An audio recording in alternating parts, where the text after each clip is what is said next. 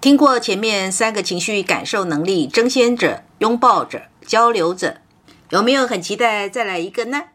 细心或聪明一些的你，当然会知道这个单元珍妮佛要讲述的就是第四个心理驱力守护者喽。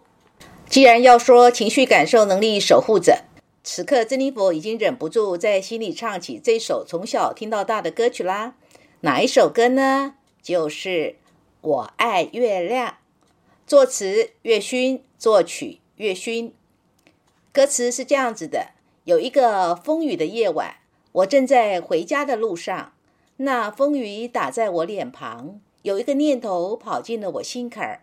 假如我是一个月亮，我愿意高高挂天上，放出那柔和的光芒，温暖了人们的心房。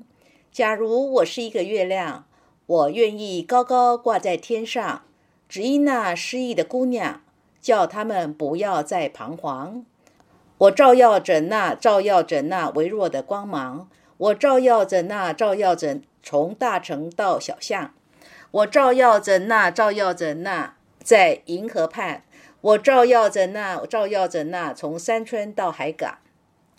假如我是一个月亮，我愿意高高挂在天上，在夜里时常放光芒。愿有情人儿都成双。假如我是一个月亮，我愿意高高挂在天上，在夜里放光芒。愿有情人儿都成双。雨停了。假如我是一个月亮，假如我是一个月亮，我愿意高高挂在天上。资料来源是网络上的魔镜歌词网。不知道你们有听过这首歌吗？说到情绪感受能力守护者。珍妮佛就说说学生艾尔的故事喽。艾尔为什么珍妮佛给他的名字是艾尔呢？谐音爱护儿子的意思，有趣吧？这招呢是珍妮佛跟《红楼梦》的作者曹雪芹先生所学的。听完珍妮佛把故事说完，你就会知道这个名字取得有多贴切哦。艾尔跟她的丈夫都是老北京人，托上一代人的福气，加上艾尔的丈夫也挺争气的。改革开放之后，生意做得挺不错的，所以艾尔虽然工作上的工资不怎么样，但是住的房子在北京算是老城区，而且是大房子。跟时下的大北京，有的人家是住到四环或五环，光是搭捷运要到老城区上班或办事，就要个把钟头以上。在居家住宅上能够住在老城区，可称得上是有福的人家。在一胎化的年代，艾尔只有一个独生子。当艾尔看着儿子都已经成年了，大学毕业后配合工作上的方便，也搬出去自己住。夫妇俩平日就盼着儿子回家跟两老过过一家人的生活。尤其是艾尔的丈夫，嘴巴不说，但老盼着儿子能够回家吃顿饭也好。艾尔呢，知道他那口子是疼儿子的，可是怎么在为儿子张罗结婚后要住的房子这件事情上就没他上心呢？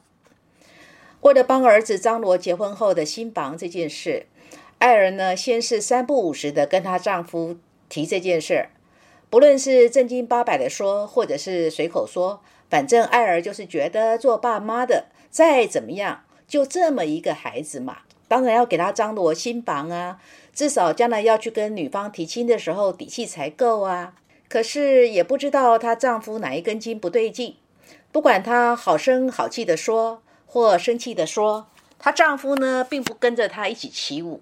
结果刚好呢，生活上又有一些夫妻俩陈年老账的事儿给翻上来了。二人呢，就给他豁出去了，跟老伴说不跟你过日子了。二人就搬出去，跟儿子挤在租来的小套间里。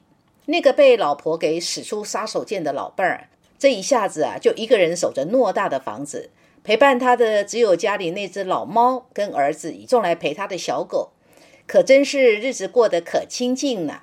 那艾尔呢，还是想不透怎么会有做爹的这个样子呢？后来斗气的梁老在儿子的穿梭之下，梁老又复合啦，日子又一起过啦。可能是艾尔的丈夫也想通了。房子呢，终究是带不走的。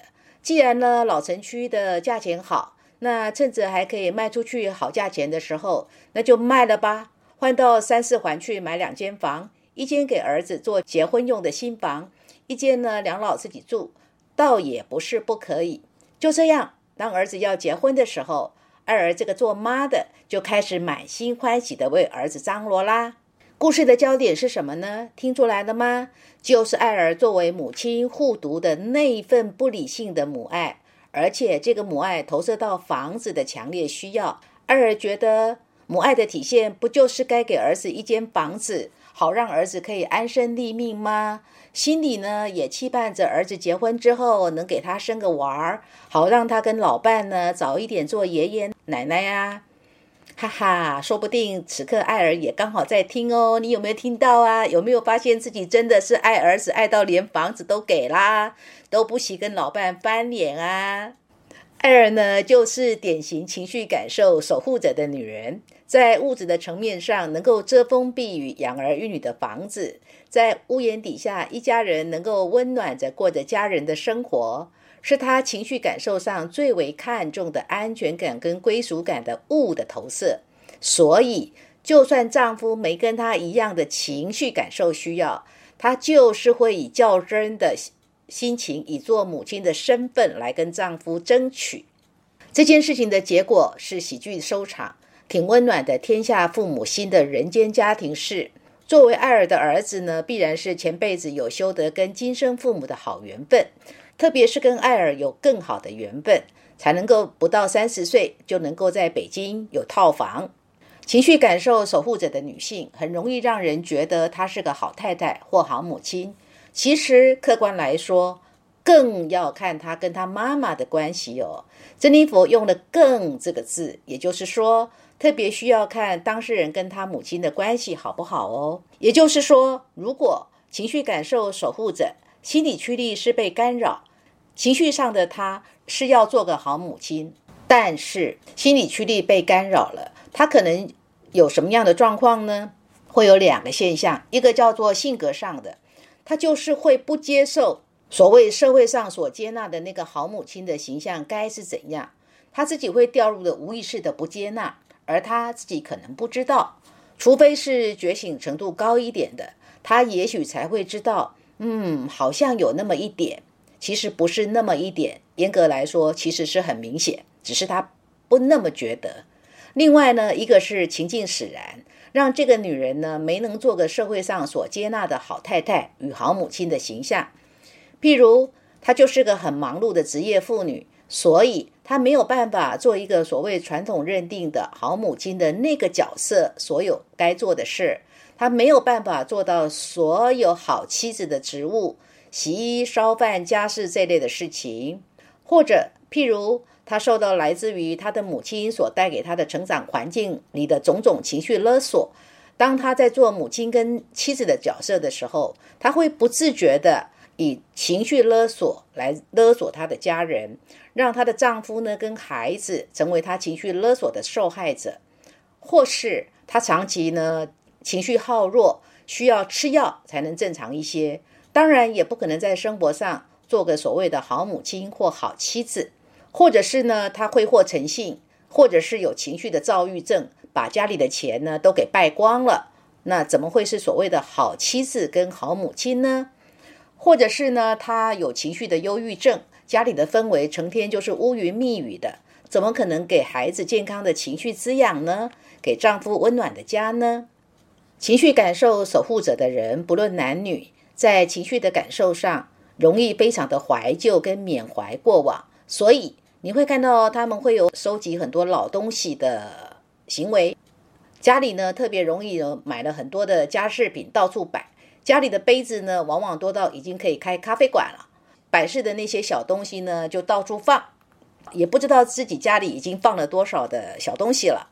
在人群当中，情绪感受拥抱着，会在居家生活上以买抱枕啊这一类可以拥抱、可以舒适触摸的家饰品。他们的心理驱力呢，是情绪感受上需要有跟可以拥抱的东西产生归属感。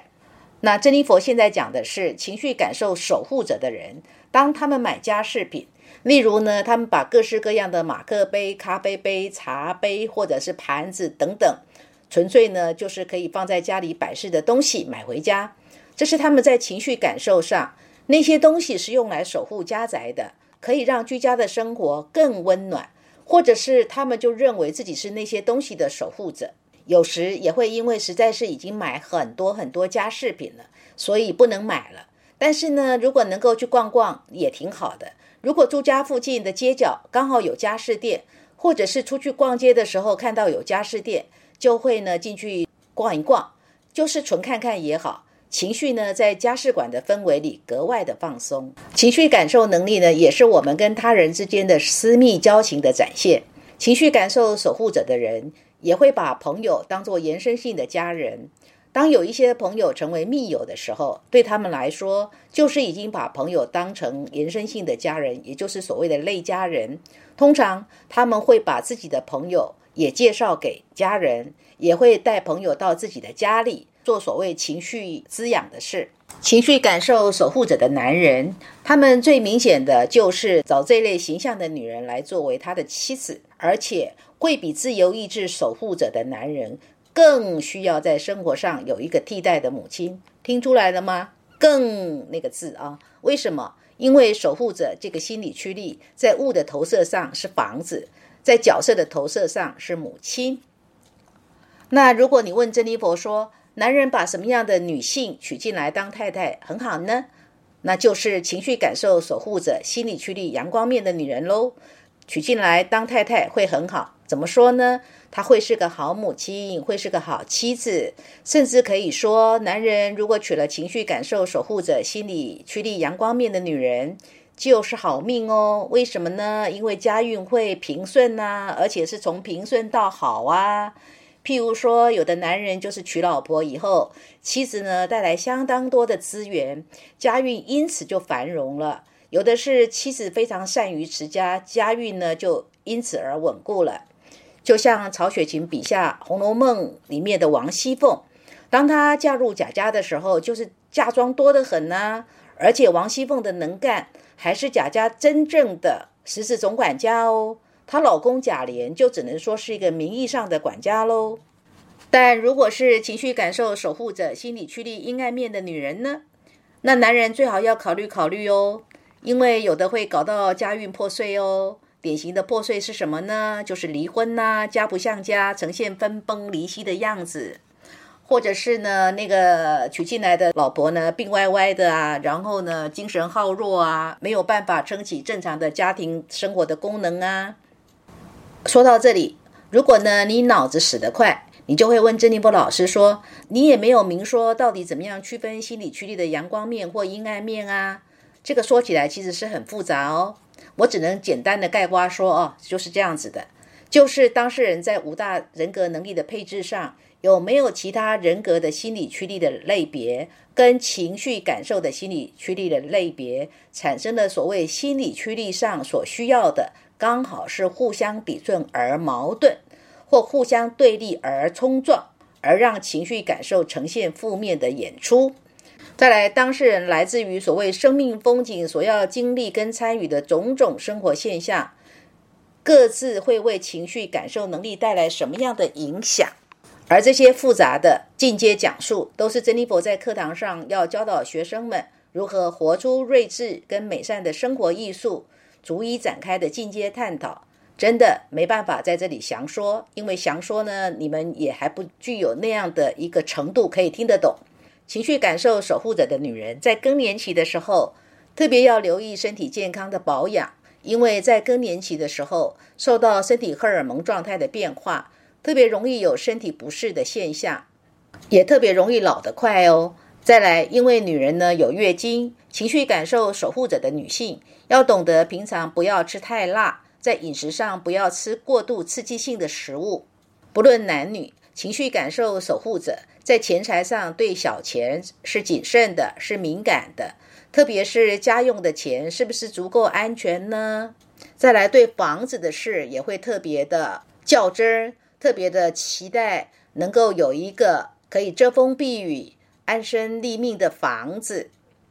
那至于大钱呢？那就看其他人格能力的配置喽。不要以为对小钱谨慎的人就一定对大钱谨慎哦，也不要以为对大钱谨慎的人就对小钱也一定谨慎哦，这是不一定的哦。一切就看人格能力是怎么配置的哦。